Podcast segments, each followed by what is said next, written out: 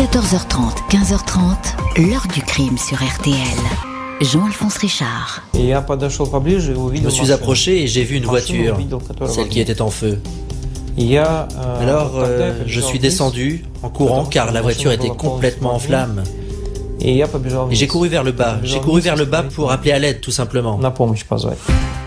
Bonjour, il aura fallu 8 ans à Gennady Popov, un homme d'affaires russe installé dans la région marseillaise, pour qu'il ne soit plus présenté comme le meurtrier de son épouse Natalia, morte brûlée vive dans sa voiture à l'automne 2004.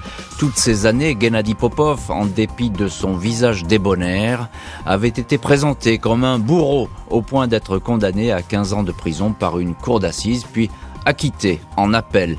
Gennady Popov n'en est pas resté là. Depuis sa libération, il a demandé inlassablement à la justice de reprendre l'enquête pour savoir qui a tué son épouse et il est vrai que d'autres pistes ô combien intrigantes ont commencé à se dessiner, comme l'apparition de ces deux hommes qui auraient perpétré un tel forfait, un crime qui aurait euh, alors tout d'une vengeance. Comment le mari a-t-il pu se retrouver dans la peau du suspect unique?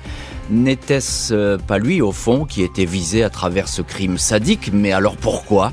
Question posée aujourd'hui à nos invités, acteurs et témoins de cette affaire. 14h30, 15h30. L'heure du crime sur RTL. Dans l'heure du crime aujourd'hui, l'affaire Natalia Popova. À l'automne 2004, la mort atroce de cette jeune mère de famille russe installée depuis quelques mois dans la région marseillaise va retenir toute l'attention des gendarmes. Ce lundi 4 octobre 2004 à 21h40 précise, un habitant du Rove, un village entre Marseille et Martigues, appelle la gendarmerie pour signaler un incendie. Il a aperçu une lueur orangée sur les hauteurs de la commune, une zone inhabitée généralement fréquentée par quelques promeneurs et des chasseurs. La végétation est sèche, les pompiers des casernes de Marignane et Insuès-la Redonne se dépêchent mais il ne voit rien, ne trouve rien, jusqu'à ce qu'un homme marchant sur la chaussée s'approche d'eux et les invite à le suivre. L'individu a un fort accent russe. Il guide les pompiers jusqu'à un chemin de terre où un véhicule invisible depuis la route est en flammes. L'homme est essoufflé, paniqué, il semble perdu. Il indique qu'il y a quelqu'un dans le véhicule. Avant même que les secours éteignent le brasier, il dit que cette silhouette installée au volant est celle de sa femme. Il s'agit de la dénommée Natalia Popova, 38 ans. Lui s'appelle Gennady Popov, 35 ans, tous deux sont russes, mais ils habitent et travaillent depuis un an à Marseille. Les gendarmes et les experts sont à pied d'œuvre pour examiner l'Opel Vectra carbonisé stationné au bout du chemin de terre. La victime est retrouvée assise côté conducteur, sa ceinture attachée, la boîte de vitesse automatique est sur la position parking. Il apparaît que le brasier d'une grande violence a démarré sous son siège. Deux cordons de produits inflammables sont repérés par les enquêteurs. Les flammes ont été attisées par un appel d'air grâce à une fenêtre, la fenêtre arrière, ouverte. L'intérieur de l'Opel a été complètement détruit par la chaleur qui a dû atteindre jusqu'à 8000 degrés. Une jante du véhicule a fondu, le corps de la malheureuse est en grande partie calciné, les membres inférieurs n'étant quasiment plus que des cendres. Le suicide n'est pas formellement exclu, même si la piste criminelle est tout de suite envisagée en priorité. Ce mode opératoire a été minutieusement préparé et exécuté avec une certaine maîtrise et la connaissance du principe qui régit le feu dévorant, combustible, oxygène de l'air, mèche d'allumage, note précisément un expert. Gennady Popov, le mari, est entendu et placé en garde à vue. Il porte des échymoses et égratignures suspectes au cou, au menton, à une jambe. Il dit s'être fait mal en accompagnant les pompiers dans la garrigue ou avoir été griffé involontairement par sa femme la veille. Il ne sait plus très bien. Il ne parle pas très bien français. La fille du couple, Anastasia, 11 ans, fait état d'une dispute dans la nuit précédant le drame. Des cris l'ont réveillée. Lundi matin, dit-elle, c'est son père, chose inhabituelle, qui l'a amené à l'école. Gennady Popov assure avoir passé la journée de lundi chez lui avec sa femme. Ils ont décidé de dîner dans la soirée au Rove pour être proche de l'aéroport de Marignane. Gennady attendait l'arrivée d'un colis. Elle l'a déposé devant la pizzeria le temps qu'elle aille faire le plein d'essence. Elle n'est pas revenue. Gennady a ensuite été alerté par cet incendie à moins d'un kilomètre de là. Trop rocambolesque, les enquêteurs ne le croient pas. Selon eux, le mari a tué Natalia chez lui, a installé le corps dans la voiture et a mis le feu. Sauf que l'autopsie démonte cette thèse. Natalia était vivante. Quand le feu a pris dans un ultime geste, elle a protégé le médaillon en or qu'elle porte autour du cou. Et voilà donc pour le début de cette affaire avec euh, Gennady Popov, témoin numéro un, qui, on le sent tout de suite, là d'entrée, va devenir très vite le suspect euh, numéro un. Euh, bonjour maître Patrice Reviron. Bonjour jean Merci beaucoup d'avoir accepté l'invitation de l'heure du crime et de vous être déplacé jusqu'aujourd'hui, jusque dans le, le, le studio de l'heure du crime. Vous êtes avocat au barreau d'Aix-en-Provence, avocat, je le précise, de Gennady Popov et de Anastasia Popov leur fille, dont j'ai évoqué euh, l'existence en, début de, ce récit. Alors, euh, Patrice Reviron, avant qu'on en vienne au fait, euh, plantons un petit peu le décor avec cette famille. Qui, est-elle, cette famille Popov? Ils, sont arrivés depuis peu de temps en France. Hein? Oui, Gennady Popov est quelqu'un qui a réussi en Russie, qui a beaucoup voyagé, qui est allé travailler en Israël, en Espagne, aux États-Unis, et qui finalement s'est installé dans la région marseillaise pour essayer d'y implanter euh, des activités, notamment euh, une usine à béton. Hmm.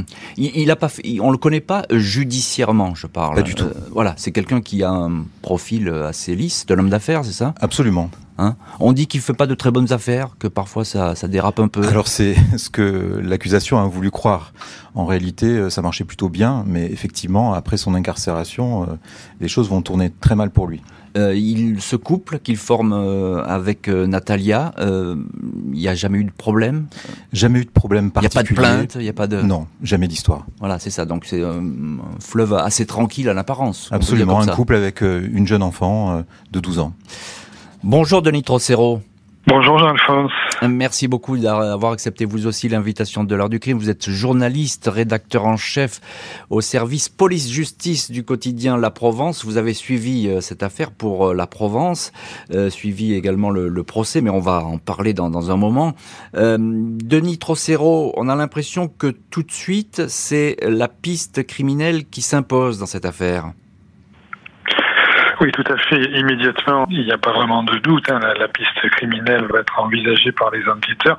Pourquoi? Parce qu'ils vont remarquer que l'incendie aurait été criminel, le feu aurait pris dans l'habitacle, il aurait même pris sous le siège de la conductrice.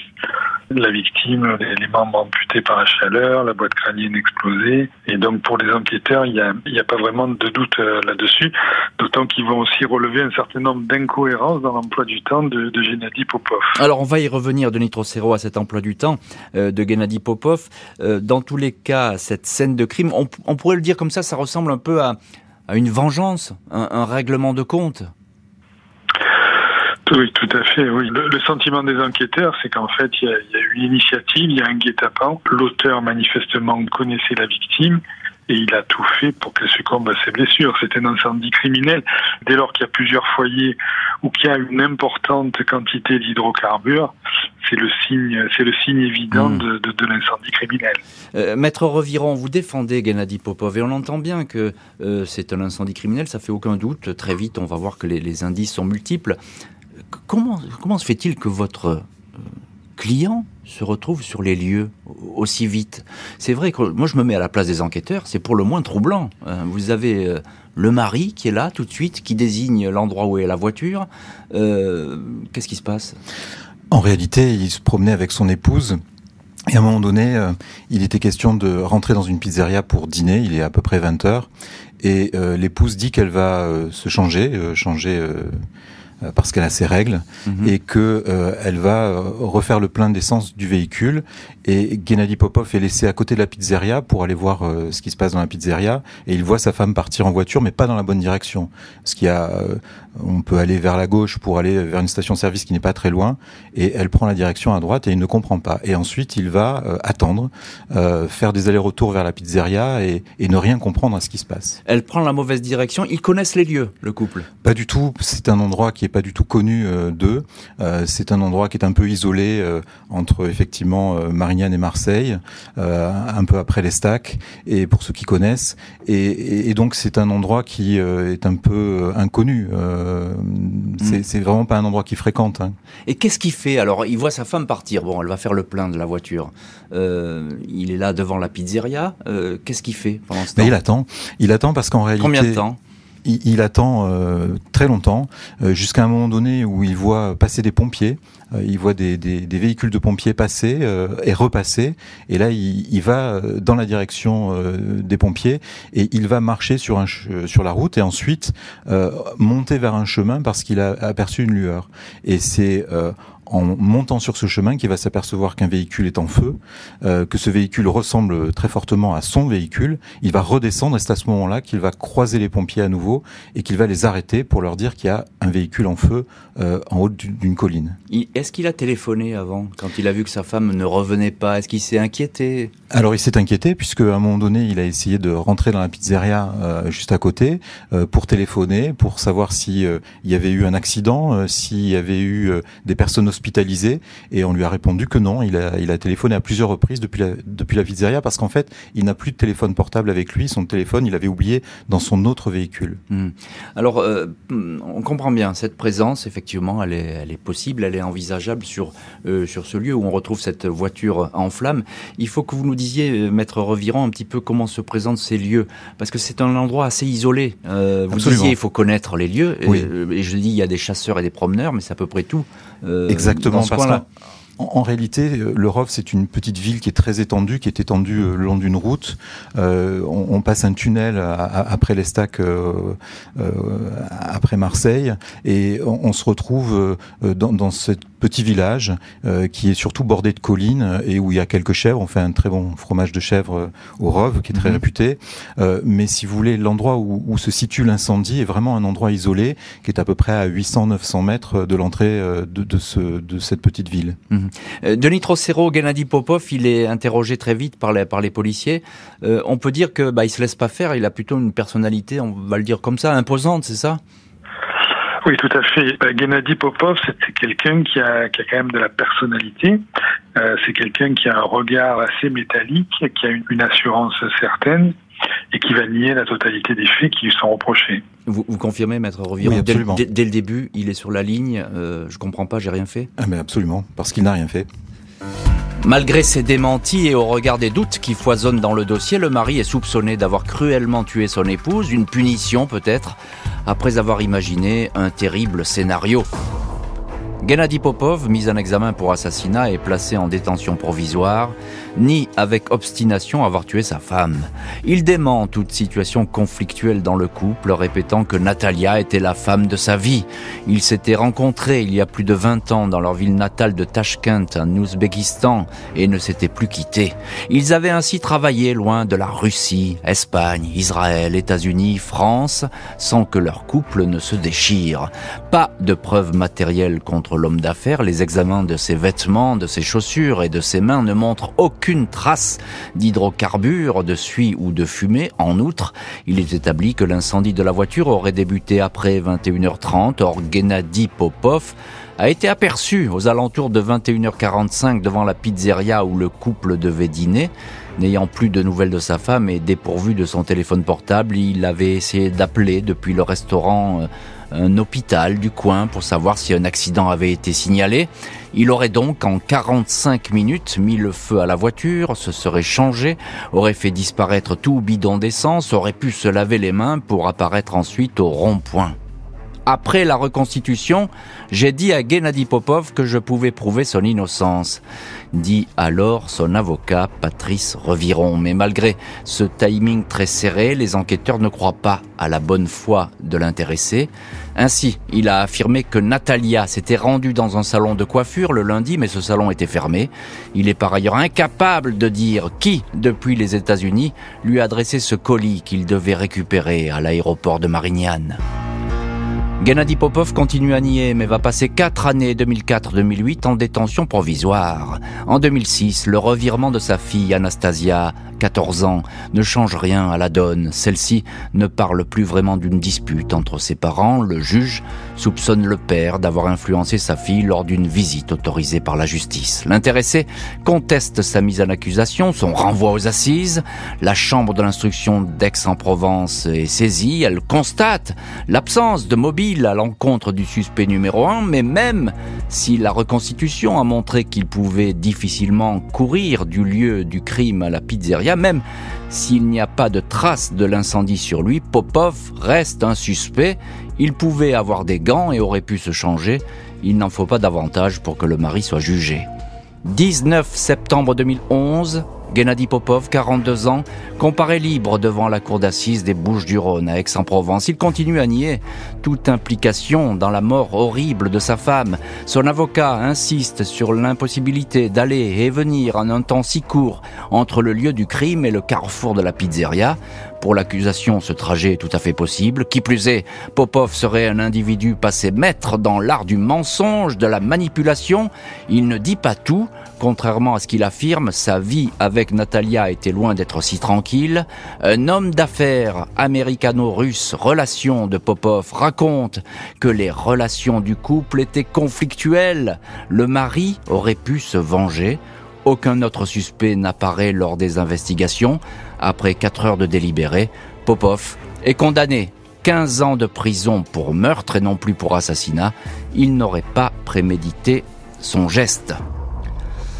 Maître Patrice Reviron, c'est vous qui le défendez, Gennady Popov, et ce depuis le début, et avec beaucoup de, presque j'ai envie de dire, d'enthousiasme et de, vigueur. Vous essayez de démontrer que euh, son innocence.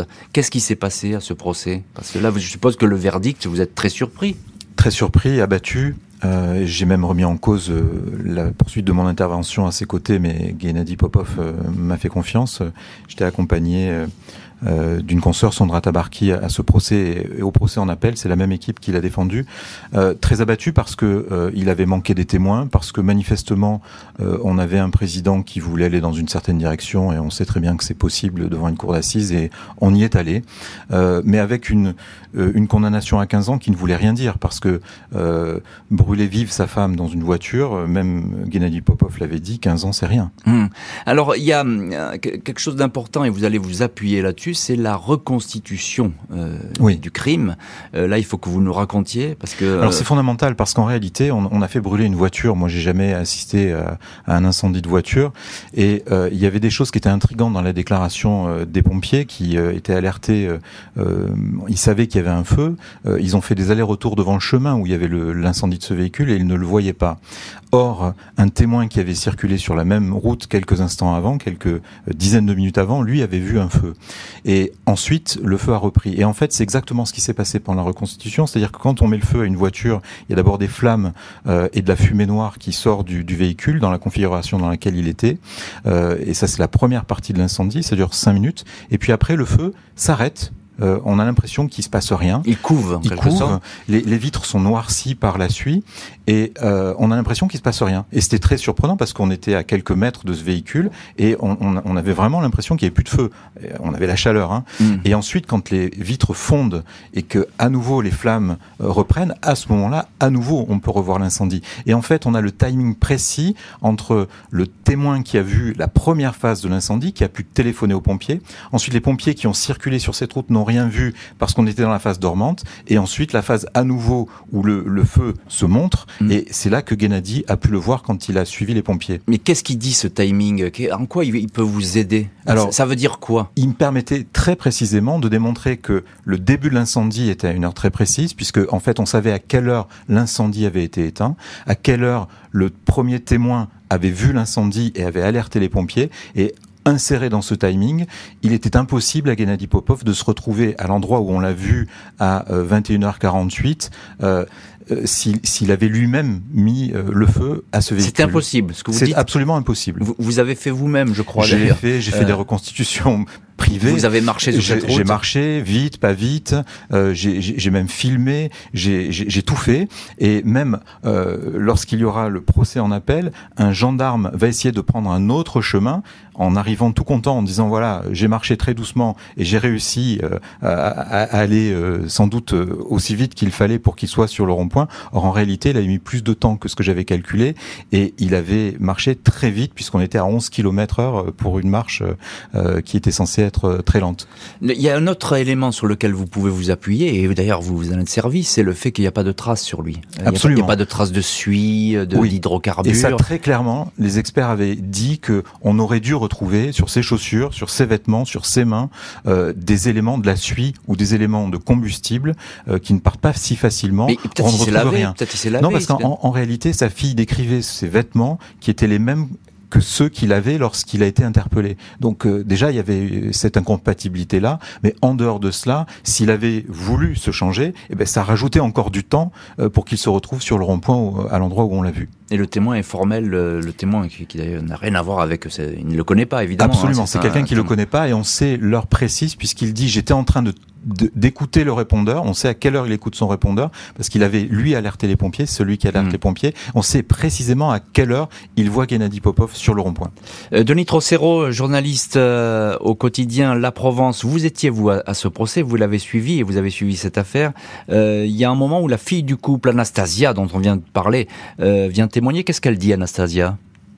Elle se souvient tout juste que la nuit, euh, la nuit qui a précédé le drame, ses parents auraient eu une, une dispute, mais, mais elle va dire en conscience au juré, devant la cour d'assises, qu'elle ne nourrit pas de, qu'elle n'a pas de preuves envers son, envers son mmh. papa, qu'elle a aucune raison de penser que c'est son papa qui a, qui a tué sa maman même si il sera établi qu'elle est allée voir euh, son père euh, au parloir et qu'on peut penser, ce sera en tout cas un des arguments de l'accusation, que son père l'a peut-être convaincu de témoigner en sa faveur. Alors dites-nous justement, sans vous parler de son père, quelle est l'attitude de, de Gennady Popov à ce procès? Il continue de nier? Un homme qui nie avec force, un avocat général, Gilles Rognoni, euh, qui va être convaincu de la culpabilité de Popov, euh, qui va reprendre dans son réquisitoire ce qu'il appelle les incohérences qu'il a décelées dans les déclarations de l'accusé euh, au fil de l'instruction, et surtout tenter de fermer toutes les portes en disant que toutes les pistes ont été explorées, et donc si on a exploré toutes les autres pistes, c'est donc l'auteur présumé, c'est bien Popov. Et donc c'est une peine de 15 ans qui va être hmm. prononcée contre Popov pour le meurtre de sa femme Natalia. 15 ans de prison, l'avocat de Gennady Popov fait aussitôt appel de cette condamnation. Il va falloir reprendre désormais minute par minute le scénario du crime et présenter surtout à la justice d'autres possibles suspects. 11 juin 2012, Gennady Popov se présente devant la cour d'assises des Alpes-Maritimes, à Nice. Son avocat, Maître Reviron, a repris le dossier dans les moindres détails. Il a même refait, fait encore tout le minutage du crime et de l'incendie dans lequel a péri Natalia. Cette fois, des témoins venus des États-Unis, d'Israël sont entendus par la cour. Il répète que contrairement au ragot, Gennady et Natalia formaient un couple amoureux. Aucun de ces témoins ne peut concevoir que le mari soit un meurtrier. Les jurés constatent que l'accusation ne peut toujours pas apporter de mobile concret, ni de preuves impliquant Popov. Qui plus est, de nouvelles pistes sont évoquées, notamment celles de représailles qui auraient pu être exercées à l'encontre du couple, à cause justement de l'affairisme supposé de Popov. L'hypothèse est la présence d'un SDF originaire des pays de l'Est et parlant le russe est encore avancé. 15 juin 2012, après 4 jours de procès et une heure de délibéré, les jurés acquittent Gennady Popov. J'y ai toujours cru, il y avait trop d'incohérences dans les accusations, clame maître Reviron. L'ex-accusé indique pour sa part, je repars de moins que zéro, j'ai tout perdu, ma maison, ma famille, je n'ai même plus de papier français, même mon permis m'a été retiré. Gennady Popov annonce que son combat continue. Je veux savoir qui a tué ma femme, ça me hante, il faut que l'enquête reprenne. Et dans cette affaire, pour le moins étrange, eh bien, il va tenir parole, Gennady Popov. On va le voir, euh, il va tout faire pour que l'enquête euh, redémarre et, il va réussir, mais on va en parler dans, le chapitre euh, suivant. Maître Reviron, le timing, encore le timing, toujours le timing. Il pouvait pas être à la fois sur le lieu du crime et devant cette pizzeria où on l'a aperçu. C'est ça qui fait finalement basculer le procès en sa faveur et l'acquittement?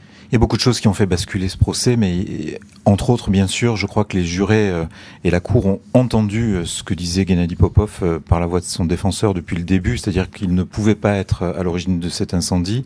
Et puis il y a eu beaucoup d'autres choses qui ont été dites pendant cette audience.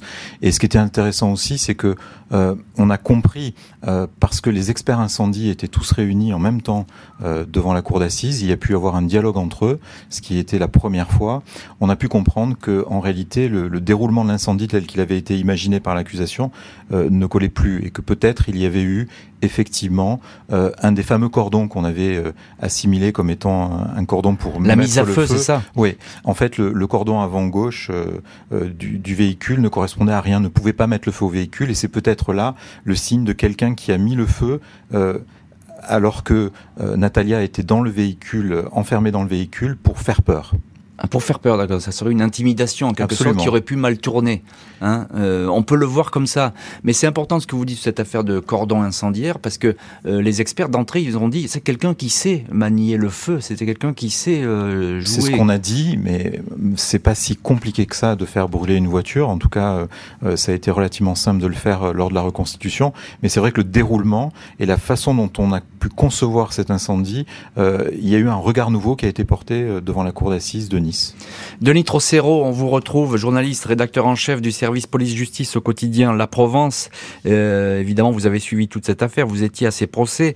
Malgré la conviction des enquêteurs sur la culpabilité de Popov, euh, ils n'ont pas réussi, et la justice non plus d'ailleurs, ils n'ont pas réussi à trouver de mobile pour ce crime que les enquêteurs ont la conviction depuis le début euh, que c'est Popov et qu'il avait un intérêt euh, à supprimer sa femme.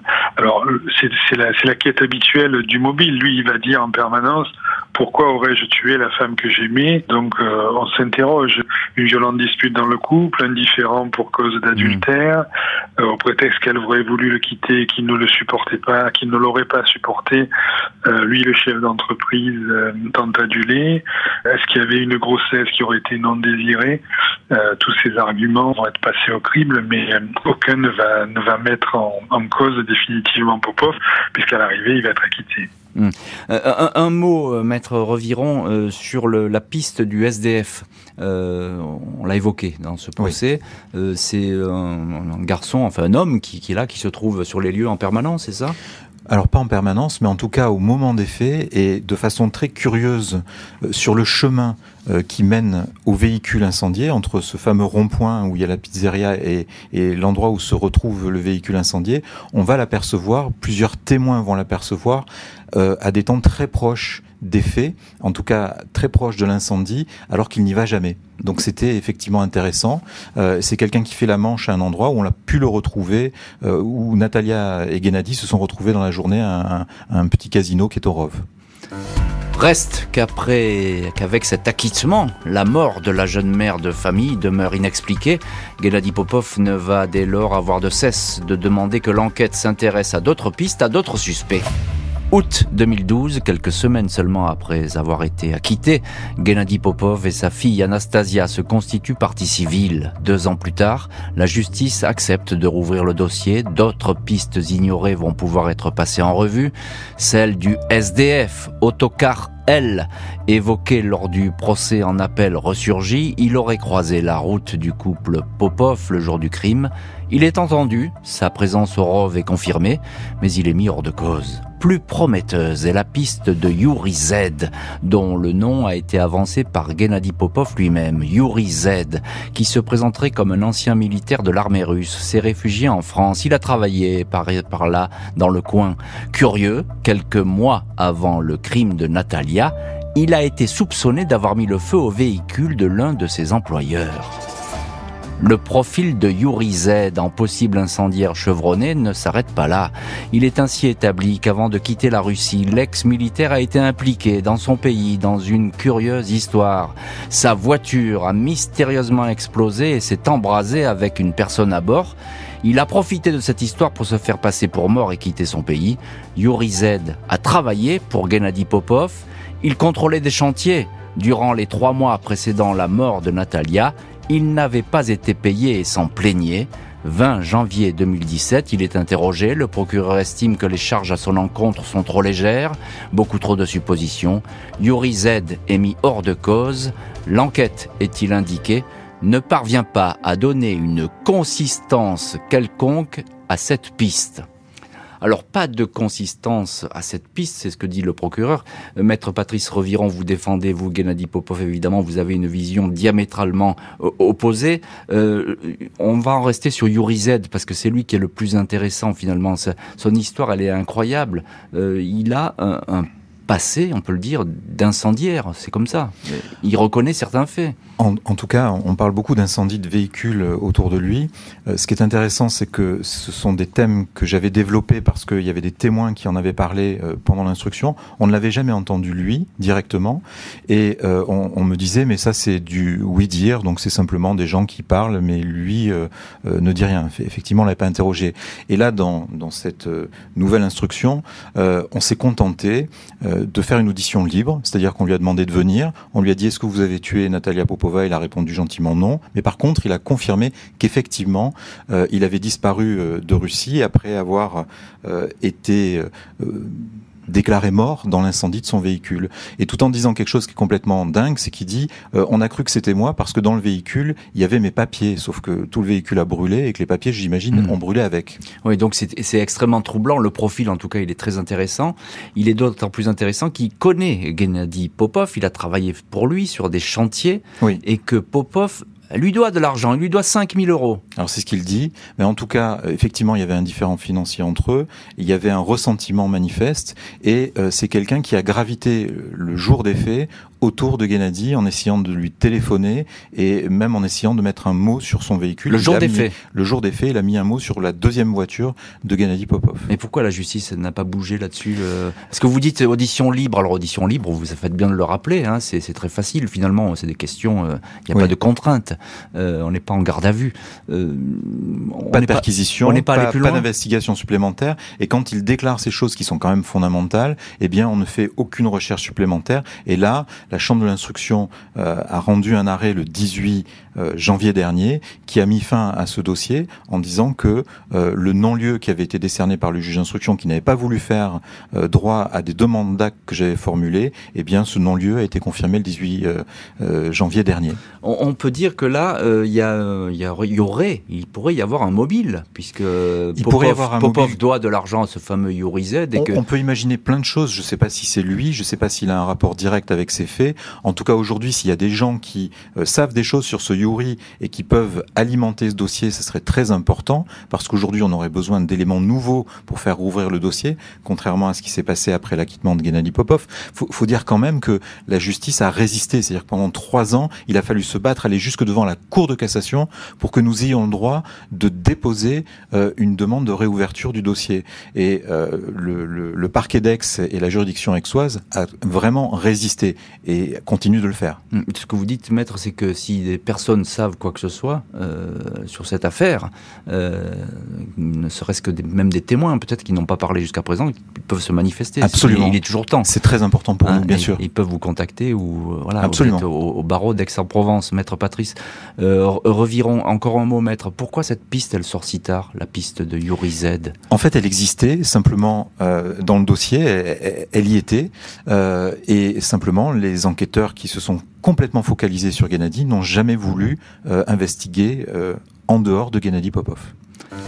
La justice va refermer le dossier par un non-lieu sans que l'on sache qui a mis le feu à la voiture. En condamnant à une mort euh, certaine la jeune mère de famille, le mari ne va pas se satisfaire de cette décision. 16 novembre 2021, maître Patrice Reviron, avocat de Gennady et Anastasia Popova, vient demander devant la chambre de l'instruction d'Aix en Provence la poursuite de l'enquête close par un non-lieu. L'avocat indique que la fille du couple Anastasia a été profondément affectée par toutes ces années de doute. Elle a dû affronter la mort de sa mère, puis la condamnation de son père alors qu'elle était persuadée de son innocence. J'ai le sentiment que le droit de rouvrir l'enquête sur la mort de ma mère m'est cyniquement et brutalement refusé, dit-elle. Gennady Popov regrette pour sa part qu'on se soit exclusivement focalisé sur sa personne au détriment d'autres pistes. De nouvelles vérifications seront-elles entreprises? La justice a finalement dit non. À ce jour, la mort de Natalia Popova reste une énigme.